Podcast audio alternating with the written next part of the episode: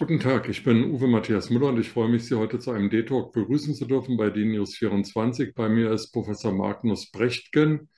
Er ist stellvertretender Leiter des Instituts für Zeitgeschichte in München und mit ihm möchte ich mich heute über die Machtergreifung Adolf Hitlers vor 90 Jahren unterhalten. Herzlich willkommen, Herr Professor Brechtgen.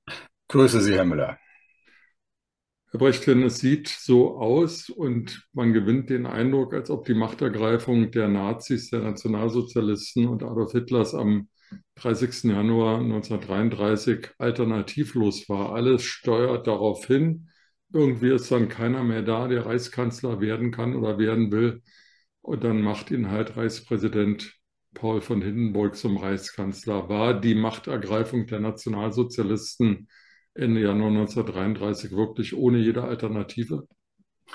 Ja, zunächst einmal muss man tatsächlich schon diesen Begriff äh, in Frage stellen, äh, denn der Begriff Machtergreifung ist ein Terminus, äh, den die Nationalsozialisten selbst geprägt haben.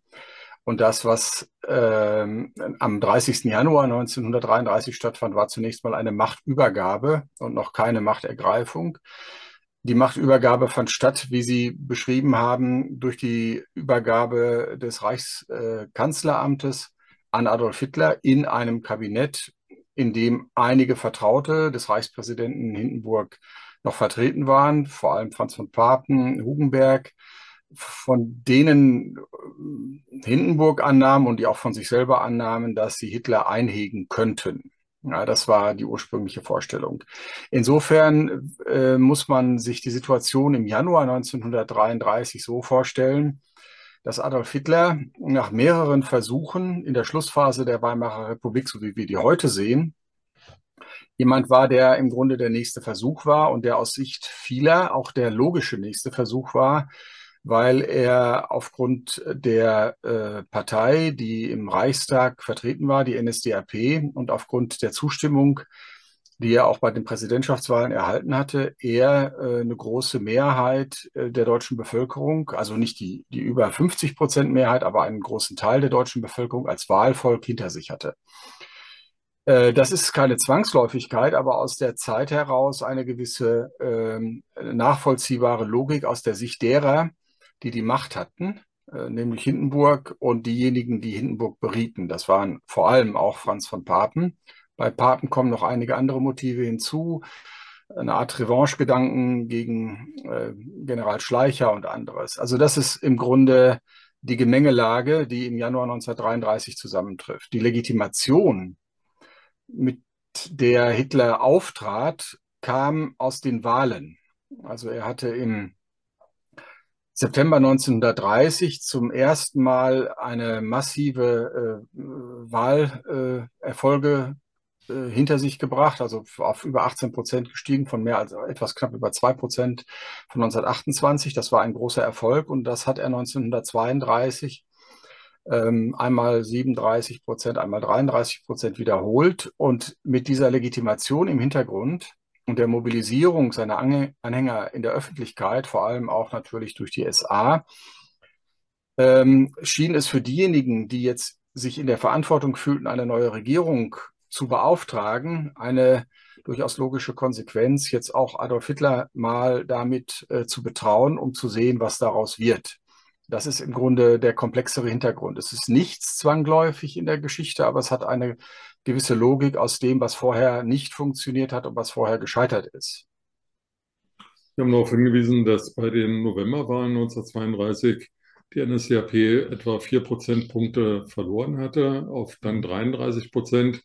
Die KPD hatte etwas an Stimmen gewonnen, also beide Parteien waren nahe der 50 Prozent im, im Reichstag, aber es gab dann eben auch 50 Prozent andere ähm, demokratische Parteien wie die SPD, wie das Zentrum, wie die dann schon relativ marginalisierten, aber immerhin vorhandenen äh, Liberalen. Was war eigentlich mit der SPD? Die hatte ja beim Kapp-Putsch 1920 zusammen mit den Gewerkschaften noch zum Generalstreik aufgerufen.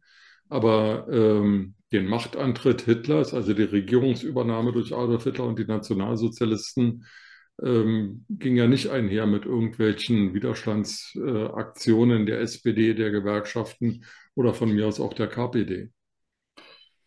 Ja, man muss äh, mehrere Dinge unterscheiden. Einmal ist die KPD, wie Sie zu Recht gesagt haben, eine Partei, die auch gegen die Weimarer Demokratie agiert hat. Und tatsächlich ist es so, dass die NSDAP und die KPD zusammen äh, mehr als oder um die 50 Prozent äh, des Parlaments also äh, gegen die bestehende politische Ordnung waren. Das ist eine enorme Belastung für die damalige Zeit. Und das zeigt auch, dass die Mehrheit der deutschen Wahlbevölkerung zumindest sich nicht mit der parlamentarischen Demokratie und mit der Republik identifiziert hat, sondern eine andere Form äh, von politischer Ordnung suchte. Ob nun links ähm, diktatorisch nach dem Vorbild äh, des äh, Bolschewismus in der Sowjetunion oder rechts diktatorisch nach dem Vorbild seiner Zeit, äh, würde man sagen, des Faschismus in Italien. Äh, das war sozusagen das Vorbild auch für den Nationalsozialismus in den Augen vieler, die den Nationalsozialismus gewählt haben. Das ist erstmal festzuhalten. Gut die Hälfte der deutschen Bevölkerung hat nicht für demokratische Parteien gestimmt. Und wenn man dann sieht, äh, dass die anderen Parteien natürlich aus sehr viel verschiedenen äh, politischen Strömungen kamen. Also das Zentrum als eine katholische Volkspartei, aber ganz stark äh, aus der Minderheitenposition des katholischen Glaubens hergeleitet. Die SPD aus einem hohen Verantwortungs, äh, aus einer Verantwortungstradition, die sie durch die gesamte Weimarer Republik hindurchgetragen hatten. Die liberalen Parteien, die Sie erwähnt haben, mit wiederum sehr durchaus unterschiedlichen äh, Zwischenpositionen.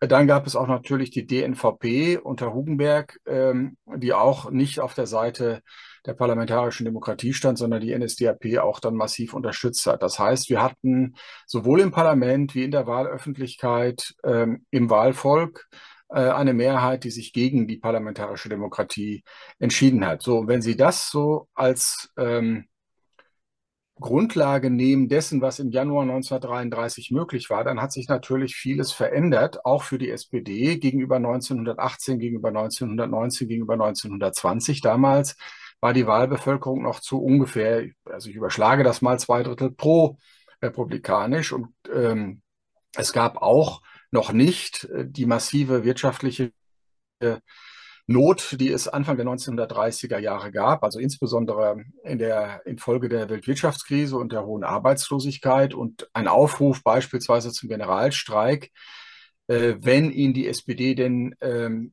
erwogen hätte, wäre äh, sehr, sehr äh, schwierig durchzusetzen gewesen, wäre auf sehr vermutlich sehr geringe Resonanz gestoßen und war im Grunde nicht durchsetzbar. Äh, hinzu kommt, dass natürlich auch die NSDAP sich als Arbeiterpartei äh, äh, bewegte oder darstellte und auch tatsächlich viele, also es gibt Wanderungsbewegungen von, ähm, von links außen, also auch von KPD-Anhängern, KPD-Gruppen nach rechts außen hin zur NSDAP und äh, die Versprechen, die die NSDAP, die Adolf Hitler in dieser Zeit der Wahlbevölkerung gemacht hat, die fielen auch in der Arbeiterschaft durchaus auf fruchtbaren Boden. Insofern war die SPD in einer äußerst äh, prekären Lage, wenn sie denn mit dem Gedanken gespielt hätte, wie, wie sie meinen, äh, einen, einen Generalstreik ausrufen zu können. Das stand eigentlich nicht realistisch auf der Agenda. Herr Professor Brechtgen, ähm, Hitler wird in der Literatur immer als ähm, sagen wir mal, nicht besonders fleißiger Mensch dargestellt. Er war wochenlang äh, unterwegs, war auch häufig in, in Berchtesgaden oder sonst wo und nicht immer in Berlin. Ähm, wer waren denn die Figuren, die diesen 30. Januar ähm, sozusagen hinter den Kulissen vorbereitet haben? Denn Sie haben ja zu Recht darauf hingewiesen, dass jedenfalls im Sommer 1932 Reichspräsident Hindenburg die Ernennung Hitlers als Reichskanzler noch abgelehnt hatte, obwohl damals die NSDAP eben 37 Prozent der Stimmen hatte. Ähm, aber ähm, damals wollte er Hitler noch nicht zum Reichskanzler ernennen. Irgendwas muss ja in diesen sechs Monaten, sieben Monaten zwischen Juli 1932 und Ende Januar 1933 geschehen sein. Und wer hat daran maßgeblich mitgewirkt? Ja, zunächst äh, sollte man ein bisschen die Perspektive öffnen hin zur Tradition der Präsidialkabinette, die schon seit 1930 begonnen hat mit der Regierung Brüning, die abhängig war vom ähm, Artikel 48 äh, des, des Reichspräsidenten. Damit hat sich im Grunde schon ein Großteil der Öffentlichkeit, auch des Regierungsapparates daran gewöhnt, dass man nicht mehr unbedingt auf parlamentarische Mehrheiten vertrauen musste, um regieren zu können. Und das hat sich dann nach dem Sturz von Brüning in den Regierungen von Papen und den Regierungen von Schleicher fortgesetzt. Sie hatten überhaupt keine parlamentarische Mehrheit und konnten mithilfe Hindenburgs regieren. Es gab aber im Parlament sozusagen eine Gegenbewegung gegen äh, Papen beispielsweise, der äh, natürlich auch von der NSDAP und allen anderen, die sich gegen ihn äh, gestellt haben, vorgeführt wurde. Und das ist im Grunde die Gemengelage, die sich verändert vom Sommer 1932, als Papen noch die Aussicht zu haben meinte, regieren zu können, zur Realisierung, dass das nicht der Fall ist. Und Schleicher hat dann auch nicht funktioniert. Äh, auf diese Details der Konkurrenz zwischen Schleicher, Schleicher und Papen will ich jetzt hier im Einzelnen nicht eingehen. Und deswegen weil die Optionen nachgelassen haben oder die Optionen sozusagen nach und nach gescheitert sind, war im Grunde aus der Logik heraus, dass man jetzt eine neue Regierung versuchen sollte, wollte, Hitler durchaus äh, ein nächster Schritt im Januar 1933.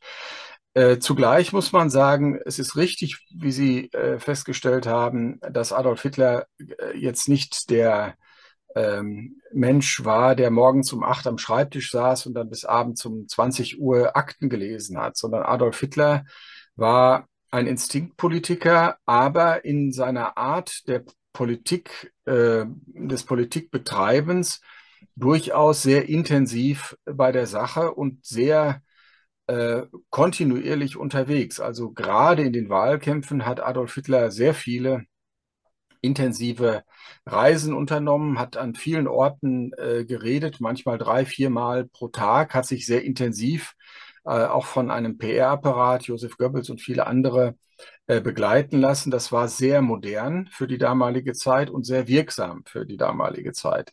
Ich nenne jetzt als Beispiel äh, den Wahlkampf im Januar 1933 in Lippe als es darum ging, ob nach den Niederlagen, wenn man so will, also nach dem Rückgang der Wählerschaft im Herbst 1932, die NSDAP die, die Wahlen in Lippe als einen neuen Erfolg verkaufen konnte. Und da haben sie sehr viel äh, Energie hineingesetzt und konnten dann das Ergebnis in Lippe tatsächlich jedenfalls in, in einer öffentlichen Kommunikation als einen Erfolg darstellen, der auch dann wieder für Hitler äh, äh, wirkte. Also die NSDAP ist schon ein Machtfaktor aus eigener Kraft, aus der Tatsache heraus, dass viele Millionen Deutsche die NSDAP wählten, viele Millionen Deutsche Mitglied der NSDAP waren, viele Millionen Deutsche die NSDAP als eine Art Erlösungshoffnung vor sich hertrugen. Und das äh, kommt dann zusammen mit der Tatsache, dass ähm, hinter den Kulissen Personen wie Hindenburg, die sich für den Erhalt des Staates oder das Funktionieren der Regierung verantwortlich fühlten, ebenso wie dann Hugenberg oder Papen und andere, obwohl sie das vorher zunächst noch ausgeschlossen oder in die Ferne geschoben hatten, dazu bereit fanden oder der Meinung waren, okay, dann müssen wir es halt mit Hitler versuchen und wir werden ihn schon zähmen. Das war ähm, die ursprüngliche Idee. Dass sich das dann äh, komplett anders entwickelte, und dass das, was Sie eingangs gesagt haben, als Machtergreifung dann nach dem 30. Januar tatsächlich von Seiten der NSDAP und vor allem durch den Polizeiapparat, den Göring kontrollierte, durchgeführt wurde, das ist dann eine Entwicklung der kommenden anderthalb Jahre. Das haben aber, wie gesagt, viele derer, die im Sommer 1932 bis Januar 1933 Entscheidungen getroffen haben, so nicht antizipiert. Sie haben zu Recht darauf hingewiesen, dass ähm, äh, Hitler ein, ein moderner Politiker war und die NSDAP auch sehr modern war, was die Kommunikation anbelangt. Ähm, ich will das nur ganz kurz ergänzen, was Sie gesagt haben. Diese, diese Wahlkämpfe 32 fanden zum Teil mit dem Flugzeug statt. Das heißt, mhm. Hitler ist da mit dem Flugzeug durch Deutschland gereist und in Städte und auch in kleinere Städte gegangen und hat dort Reden gehalten. Die NSDAP hatte Rednerschulen, hat Hunderte oder Tausende von Menschen ausgebildet, die da mhm. Reden gehalten haben. Und so konnte eben die Botschaft der NSDAP verbreitet werden in einer Zeit, in der es natürlich kein Fernsehen gab, kein Twitter gab und die allerwenigsten noch ein Radio hatten. Da kam eben jemand dann ins Dorf oder in die kleine Stadt. Ich habe von Rothenburg auf der Tauber gelesen, wo dann einer war, Da war natürlich vorher kein Brüning, kein Papen, kein Hugenberg gewesen ähm, und, und sprach da mit den Menschen. Und das war eben für die etwas Besonderes auf der einen Seite. Auf der anderen Seite, Hugenberg war ja nicht einfach nur der Parteivorsitzende der DNVP, sondern er war ja auch ein Medienmensch. Mhm. Er hatte äh, mit der UFA einen, einen großen Filmproduzenten, aber er hatte eben auch einen Zeitungsverlag, mit dem er ähm, seine Propaganda verbreiten konnte. Wer aber auf Seiten der NSDAP war denn außer Josef Goebbels, von dem Sie gesprochen haben, der Hitler in Propagandafragen begleitet und beraten hat, neben Hitler noch eine entscheidende Figur? Gab es da einen Hermann Göring oder Heinrich Himmler oder wen auch immer, auf den er sich verlassen konnte und der für ihn in Berlin gearbeitet hat? Also zunächst äh, ist es tatsächlich so, dass, äh, dass Adolf Hitler die unumstrittene Führungsfigur innerhalb der NSDAP war und es gab nur im Herbst 1932 kurz nachdem ähm, diese, dieser Wahlrückgang im November geschehen war, eine gewisse Auseinandersetzung mit dem sogenannten Strasserflügel, der als etwas linker galt, der sich, das hat sich aber nicht materialisiert. Das heißt, all diejenigen, die entscheidend waren, haben tatsächlich an Hitler als ihren auserwählten missionarischen Führer geglaubt und haben das auch in der Politik so umgesetzt. Das finden Sie in allen zeitgenössischen Texten äh, derer, die in engster, unmittelbarer Zusammenarbeit mit, mit Hitler dort tätig waren. Äh, neben äh, Josef Goebbels als Gauleiter von Berlin und auch als äh, Propagandachef und dann ab März 33 auch als Propagandaminister waren das natürlich vor allem äh, Hermann Göring, der im Grunde äh, eine Repräsentationsfigur der alten Eliten war, äh, jemand, der in der Reichswehr sehr gut vernetzt war als ehemaliger Flieger, ähm, auch stand für diese Art von Repräsentation des ehemaligen oder des weiterhin aktiven Soldatentums, das in die Politik ging. Äh, dann spielt zu dieser Zeit 1932, 33 eine ganz entscheidende Rolle noch Ernst Röhm, der als Befehlshaber der SA im Grunde die Mobilisierung der Straße äh, kontrolliert hat und dazu beigetragen hat, die Wahlkämpfe und auch das Niederhalten der politischen Gegner wirklich mit Gewalt und in Saalschlachten so organisiert wurde, dass die NSDAP tatsächlich die Straße beherrschte und die politischen Gegner Angst und äh, Gewaltfurcht äh, hatten. Und das hat sich dann auch direkt nach dem 30. Januar 1933 äh, so durchgesetzt. Es gab Unterstützung dann natürlich auch ähm, auf legalistischem Wege, also durch, das, durch die sogenannte Reichstagsbrandverordnung. Ähm, als der Reichstag gebrannt hat, hat äh, Hindenburg ähm, eine Notverordnung erlassen, mit der praktisch äh, die gesamten Grundrechte der Weimarer Reichsverfassung außer Kraft gesetzt wurden. Das hat dann äh, die Brutalitätsoptionen all derer, die für die NSDAP tätig waren, vor allem war das die SA, nochmal erhöht, aber die haben auch so schon ähm, im Februar und im März, vor allem dann bis äh, im Wahlkampf, bis, zum, äh, bis zur Wahl am 5. März, mit massivster Gewalt äh, gegen politische Gegner gearbeitet. Die äh, Kommunistische Partei wurde eben äh, wurde dann verboten, die, ähm, die anderen äh, gegnerischen Parteien wurden drangsaliert. Also das war schon ein, eine massive Gewalteskalation. Und die hat bis zur Ausschaltung der SA-Spitze im Sommer 1934 auch so angehalten. Das heißt, in dieser Phase 33 bis Sommer 34 ist die SA unter Ernst Röhm eine ganz entscheidende äh, Institution, um diese sogenannte Machtergreifung durchzusetzen. Das ist die Parteiseite. Und dann gibt es die Staatsseite. Und auf der Staatsseite ist dann Hermann Göring als äh, preußischer Innenminister, als Polizeichef ähm, eine entscheidende Figur und auf der Ebene darunter kommen dann tatsächlich schon Figuren wie Heinrich Himmler, äh, die für die Polizei dann tätig werden, äh, zum Tragen. Das erste Konzentrationslager im März 1933 wird hier in der Nähe von München äh, errichtet, äh, in Dachau. Und das sind im Grunde dann äh, die durch den Staat unterstützten, durch den Zugriff auf die staatlichen Institutionen unterstützten Möglichkeiten von Parteigliederungen wie der SS, das im Grunde durchzusetzen. Und so haben sie auf der einen Seite die Massenbewegung in der Partei, SA, und sie haben auf der anderen Seite den Staatsapparat, den Polizeiapparat, der von NSDAP-Personen mit äh, durchsetzt wird und können dadurch im Grunde den Gewaltapparat des Staates für diese äh, Partei nutzen, für Adolf Hitler nutzen und das, was sie als Machtergreifung bezeichnet haben, durchsetzen. Heinrich Himmler war ja Polizeipräsident in München geworden und viele SA-Männer in Preußen, Innenminister Hermann Göring, wurden mhm. zu Hilfspolizisten ernannt, eigentlich auch heute schwer vorstellbar. Aber die, die gestern noch auf der Straße Rabauken waren und, und äh, rumgeprügelt haben, die waren dann auf einmal Polizisten. Professor Brechtgen, äh, mich verblüfft auch im Nachhinein immer noch, wie reibungslos der Beamtenapparat funktioniert hat. Auch da gab es ja keinerlei Schwierigkeiten für die NSDAP oder für die neue Reichsregierung, die ja nicht nur aus der NSDAP, sondern immer aus der DNVP bestand, ähm, sich durchzusetzen. Ähm, ich denke da an den Chef der Präsidialkanzlei, Meissner, der unter Ebert schon gedient hatte, dann unter Hindenburg und später zwölf Jahre unter Hitler.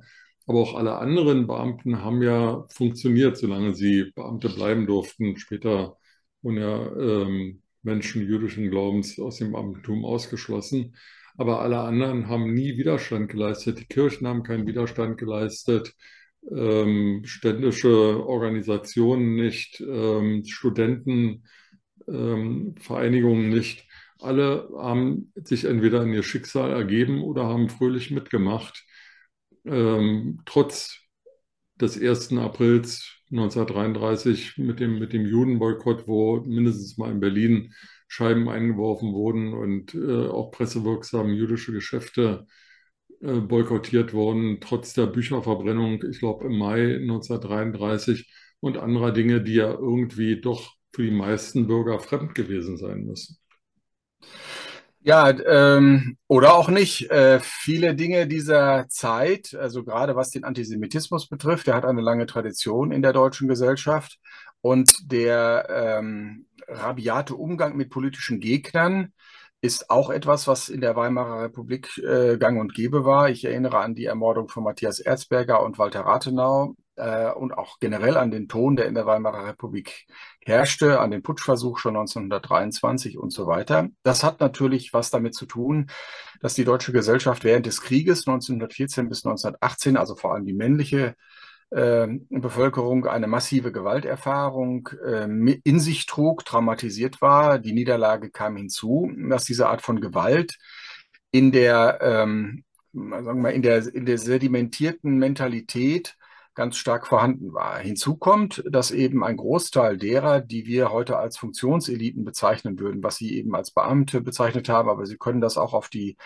ähm, auf, auf weitere äh, Bereiche der Öffentlichkeit äh, ausdehnen, also auf die Diplomatie oder äh, zum Teil auch auf die, auf die Medizin, auf Juristen und äh, ähnliches, äh, dass die sich nicht unbedingt notwendigerweise mit der Weimarer Republik identifiziert haben, sondern nach einer Rückkehr zu einer autoritären Idylle, wie sie das imaginiert haben, von vor 1914 zurücksehen. Also nach einem autoritären Obrigkeitsstaat, wie ihn das preußisch-deutsche Kaiserreich bis 1914 für die Mehrheit dargestellt hatte. Äh, das war ein prosperierendes Gebilde gewesen mit äh, großem Wirtschaftswachstum und ähm, sehr viel Wohlstand und Fortschritt aus der Sicht derer, die das erlebt hatten. Dann kam der Erste Weltkrieg und dann kam die Weimarer Republik. Unter beiden litten sie massiv und nun hofften sie, dass eine autoritäre Lösung ihnen sozusagen die alte Idylle wiederbringen würde. Und deswegen waren viele 1933 sehr gerne bereit, sich äh, dieser neuen autoritären Regierung anzuschließen und für sie zu arbeiten, weil sie meinten, dass das, was zwischen 1918 und 1933 äh, als Weimarer Demokratie in Deutschland äh, gelebt hatte, eigentlich etwas Undeutsches sei. Das war die Mehrheit der deutschen äh, Bevölkerungsmeinung. Die waren der Auffassung, die parlamentarische Demokratie gehört nicht äh, in die deutsche Gesellschaft. Die deutsche Gesellschaft hat eine eigene Form ähm, der Organisation, äh, die hat sich vor 1914 bewährt. Dahin müssen wir zurückkehren. Und deswegen haben viele, die 1933 dann auf Hitler, Hugenberg und Papen und etc. geblickt haben, erwartet, es wird so etwas Ähnliches geben, wie wir vor 1914 hatten, ein stabiles autoritäres System. Und es äh, war, gab weiterhin die Erwartung, dass die Ideologie, die Adolf Hitler seit Anfang der 1920er Jahre sehr offen ausgesprochen hat, den Rassismus, den Antisemitismus, das Expansionsstreben, die Ziele äh, der Außenpolitik, dass sich das abschleifen würde in der politischen Praxis. Also man erwartete in der Mehrheit, dass äh, Adolf Hitler zwar eine Revision des Versailler Vertrages angehen würde, das wollten alle, von ganz links bis ganz rechts in der Öffentlichkeit der, des Deutschen Reiches, und auch, ähm, dass man wieder eine ähm, äh, ein großes Heer, eine große äh, Reichswehr, später Wehrmacht ähm, haben wollte. Auch, dass man eventuell Länder zurückgewinnen würde, die man im Versailler Vertrag verloren hatte, aber möglichst ähm, nicht unbedingt durch einen Krieg, sondern durch diplomatische Kraft. Und deswegen waren viele der, der gleichen Meinung, ähm,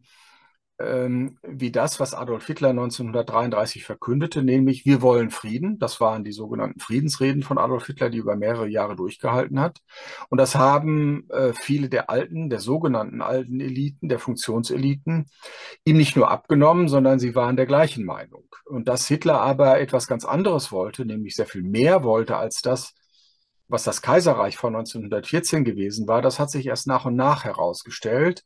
Und dann haben sich so 1937, 38 die Wege dann ein wenig auseinander bewegt zwischen den alten Eliten und den Nationalsozialisten. Die einen Teile der alten Eliten sind weiter auf dem Weg des Nationalsozialismus mitgegangen, das war die Mehrheit. Die anderen haben sich nach und nach langsam distanziert, das war eine Minderheit und das sind auch sehr wenige gewesen.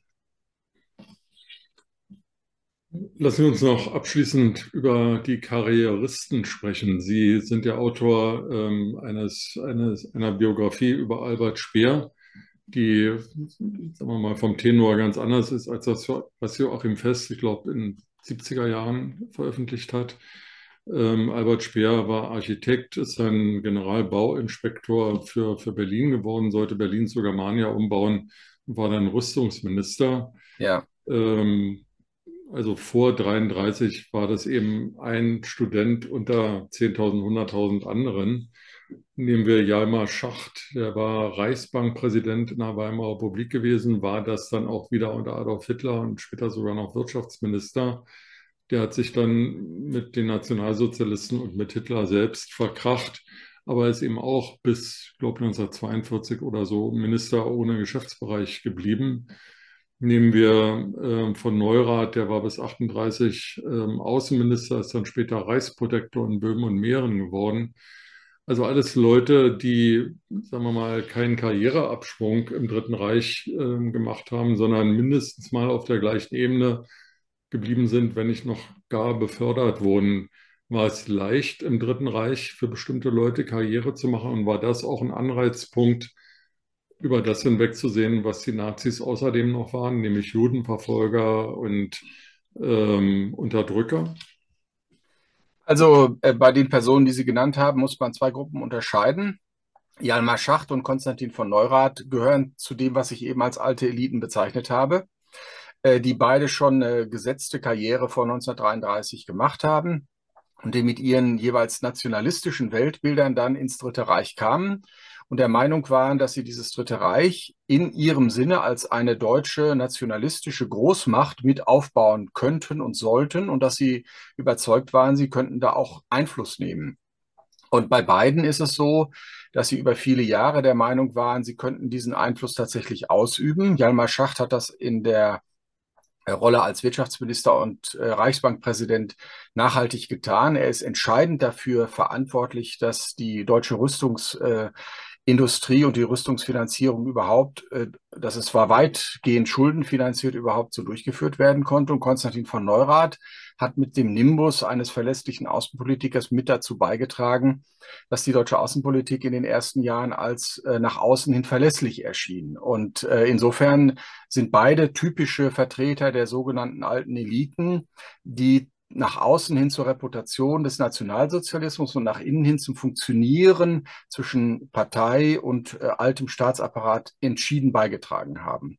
Bei Albert Speer ist das völlig anders. Albert Speer ist Jahrgang 1905 und Albert Speer hat sich 1930 ganz bewusst, völlig frei, aus freien Stücken für den Nationalsozialismus und für eine nationalsozialistische Karriere entschieden. Albert Speer stammt aus einem sehr wohlhabenden Elternhaus. Er hätte nicht mal ähm, arbeiten müssen. Seine Familie war ausgesprochen reich für die damalige Zeit und er hätte sozusagen Hobbyarchitekt bleiben können und auch durch die Verbindungen seines Vaters ähm, sehr, sehr viele äh, private Aufträge übernehmen können und hätte sozusagen ein friedliches Architektenkarriereleben äh, durchleben können, wenn er das gewollt hätte. Er hätte außerdem, was auch nur sehr wenigen zur Verfügung stand, eine Karriere an der Universität machen können. Er war Assistent bei Heinrich Tessenow an der Hochschule Charlottenburg. All das hat er aufgegeben, ganz bewusst aufgegeben, um Anhänger der NSDAP, Unterstützer der NSDAP und Förderer von Adolf Hitler zu werden. Er hat sich also mit 25 Jahren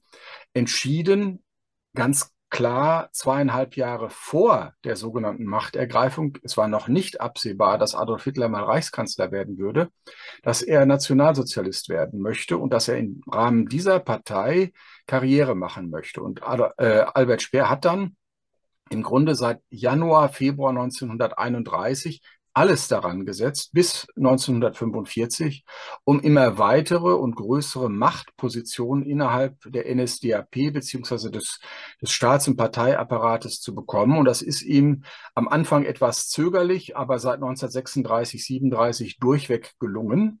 Und das war immer berechnet, das war immer mit hohem Einsatz von Ellenbogen, das war immer darauf ausgedehnt, auszielend, Adolf Hitler und dem Nationalsozialismus zum Sieg zu verhelfen. Das gilt insbesondere für die letzte Phase äh, des Krieges. Äh, Albert Speer war im Frühjahr 1944 erkrankt. Wenn er hätte aussteigen wollen, hätte er eine ideale Gelegenheit gehabt, auszusteigen zu diesem Zeitpunkt. Er hat alles daran gesetzt, um wieder zurückzukommen in sein Ministerium an die Machthebel.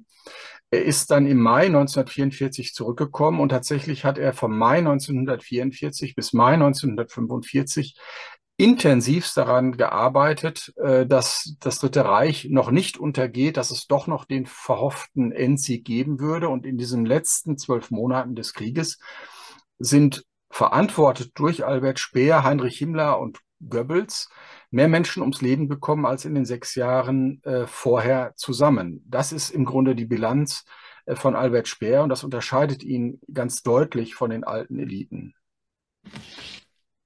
Herr Professor Brecht, eine letzte Frage. Ähm, wenn Sie die Anfänge oder das Ende der Weimarer Republik vergleichen mit der heutigen Zeit, ähm, wir haben heute nicht so starke Randparteien wie, wie 1932, 1933.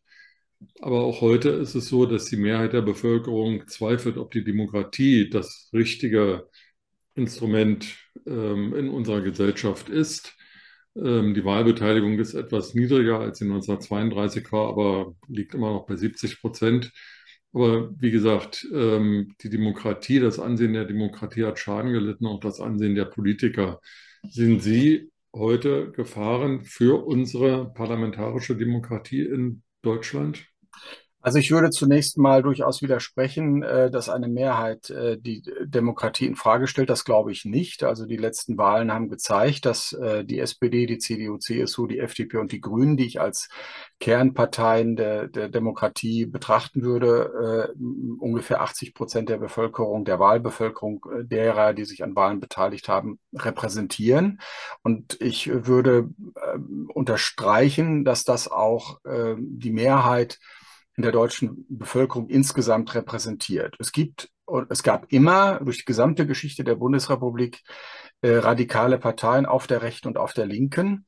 Äh, während des Kalten Krieges waren die linken Parteien etwas weniger entwickelt, äh, weil der Kalte Krieg und die Sowjetunion sozusagen einen größeren Abschreckungsfaktor im Hintergrund ähm, darstellten. Das hat sich nach 1990 durch die SED, PDS, jetzt Linke gewandelt, die ähm, eine heterogene Partei ist. Es gibt dort äh, diejenigen, die, sag mal, in der parlamentarischen Demokratie angekommen sind und es gibt aber auch noch diejenigen, die weiterhin einen Systemwechsel anstreben. Das würde ich für die Linke sagen. Auf der Rechten äh, gibt es die Teile, die lange in der NPD äh, aktiv waren, die gerade in den neuen Bundesländern in äh, Landesparlamenten, Regionalparlamenten tätig waren, die dann von der AfD nach und nach aufgesogen wurden und die jetzt in der AfD Repräsentation finden. Das sind aber insgesamt in der Wahlbevölkerung links außen und rechts außen nicht mehr als 15 bis 20 Prozent. Das ist eine massive Herausforderung, das muss man so sehen. Und das ist eine antidemokratische äh, Gefahr, das muss man auch so sehen. Mit der kann sich aber die demokratische Mehrheitsgesellschaft laufend auseinandersetzen. Sie muss das auch tun, um die parlamentarische Demokratie äh, zu verteidigen und den Rechtsstaat zu verteidigen. Ich würde aber für mich in meiner Wahrnehmung, in meinen Analysen ähm, festhalten, dass die Mehrheit der deutschen Bevölkerung äh, sehr deutlich hinter dem Grundgesetz der parlamentarischen Demokratie, äh, der republikanischen Staatsform, der Gewaltenteilung etc. steht und dass das sich entscheidend unterscheidet von der Situation am Ende der Weimarer Republik, als es diese Mehrheit nicht gab und als viele Deutsche tatsächlich die Hoffnung darauf hatten, dass ein autoritäres System eine Besserung ihrer persönlichen Situation bringen würde. Ich glaube, dass heute es genau andersherum ist, dass die Mehrheit sehr deutlich weiß, dass ein autoritäres System eine massive Verschlechterung äh, ihrer persönlichen Situation mit sich bringen würde und dass die Beispiele, von autoritären Systemen, die wir in der Gegenwart haben, sei es Russland, sei es die Türkei, sei es China, zeigen, dass diese Gesellschaften mittel- und langfristig nicht in der Lage sind, äh, die Sicherheit des Individuums, die Freiheit des Individuums und auch äh, Wohlstand und andere Dinge, äh, die wir für wichtig halten, zu garantieren. Professor Brechtel, vielen Dank für Ihre Zeit und vielen Dank für Ihre interessanten Anregungen und Ausführungen. Sehr gern, vielen Dank Ihnen.